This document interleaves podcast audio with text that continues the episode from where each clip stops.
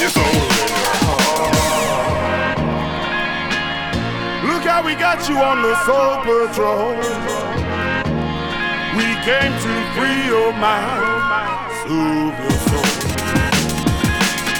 It's easy how we do it, we get you wrong. As we get close to different personal. Look how we got you on the soul patrol.